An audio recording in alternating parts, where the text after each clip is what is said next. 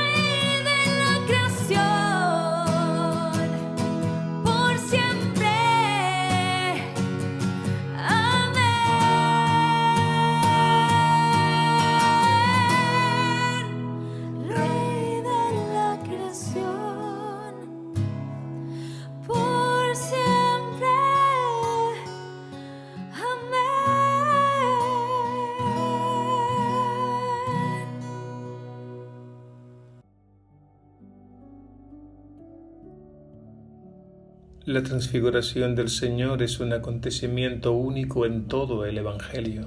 Lo meditamos en el cuarto misterio luminoso del Santo Rosario.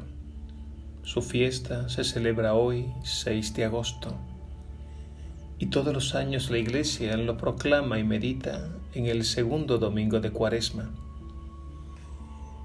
Para adentrarnos en la contemplación y meditación de este misterio de luz, es necesario fijar nuestra mirada en Jesús y acoger en nuestro interior todo el esplendor de la verdad que irradia su persona.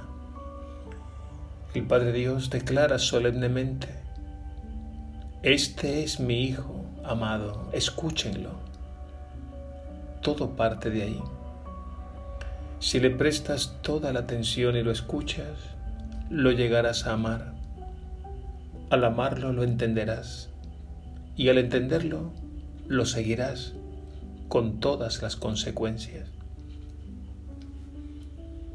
Para ello Jesús nos invita a subir a la montaña. En la Biblia la montaña es el lugar de la revelación divina. Y allí toma la iniciativa y se transfigura. Es decir, se corre el velo del misterio y nos muestra su gloria anticipo y eco de su Pascua. La transfiguración es, por tanto, una revelación en la que Él nos deja entrever la luz y la belleza de su persona, como dice el Salmo 44. Eres el más bello de los hombres, en tus labios se derrama la gracia. Se trata de la belleza de la santidad divina, que se manifiesta en la humanidad del Hijo de Dios y que el poder del mal quiso desfigurar mediante su pasión y cruz. La transfiguración del Señor es también una invitación a salir de nosotros mismos, a trascender, que es ir más allá de nuestros apegos mundanos y entrar en el misterio de su amor.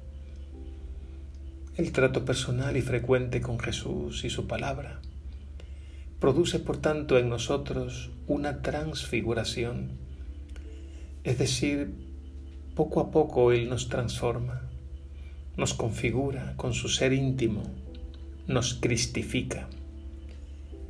Y así progresivamente Él va formando en nosotros la nueva humanidad a imagen de la suya. Esta transfiguración la podemos contemplar también en María, Madre de Jesús y Madre nuestra, mujer de luz, y en los santos y santas, amigos de Jesús e hijos de Dios. San Pablo formula este misterio luminoso cuando nos dice, nosotros somos ciudadanos del cielo, donde esperamos como Salvador al Señor Jesucristo. Él transformará nuestros cuerpos mortales según el modelo de su cuerpo glorioso, con el poder que tiene para poner todo bajo su dominio. Filipenses 3:20 al 21. Finalmente quisiera destacar otro aspecto de la transfiguración, la aparición y desaparición de Moisés y Elías representantes del Antiguo Testamento, y el hecho de que Jesús queda solo en el centro de la escena. El mensaje es claro. Jesús lo ilumina todo. Todo lo que el Padre Dios ha ido revelando a la humanidad a lo largo de la historia encuentra su sentido y plenitud en Jesús. Todas las sagradas escrituras tienen que pasar por Jesús. Con otras palabras, Jesús es el criterio absoluto para poder entender las escrituras. E incluso toda la historia y todo el universo encuentra en Jesús su centro, su sentido definitivo y su plenitud. En ese sentido, la transfiguración apunta a las realidades últimas. Vemos aquí consumado anticipadamente el plan divino de la salvación, tal como lo describe San Pablo en el capítulo 1 de la carta a los Efesios. Y citamos, Este es el plan que había proyectado realizar por Cristo, cuando llegase el momento culminante, hacer que todas las cosas tuviesen a Cristo por cabeza, las del cielo y las de la tierra. Y como dice en la carta a los Hebreos en su capítulo primero, Dios en esta etapa final nos ha hablado por medio de su Hijo, a quien nombró heredero de todo y por quien creó el universo. Él es el esplendor de su gloria e imagen de su ser. Contemplemos admirados a Jesús transfigurado, escuchemos sus palabras y dejemos que Él haga su obra en nosotros y a través de nosotros en favor de nuestros hermanos y hermanas.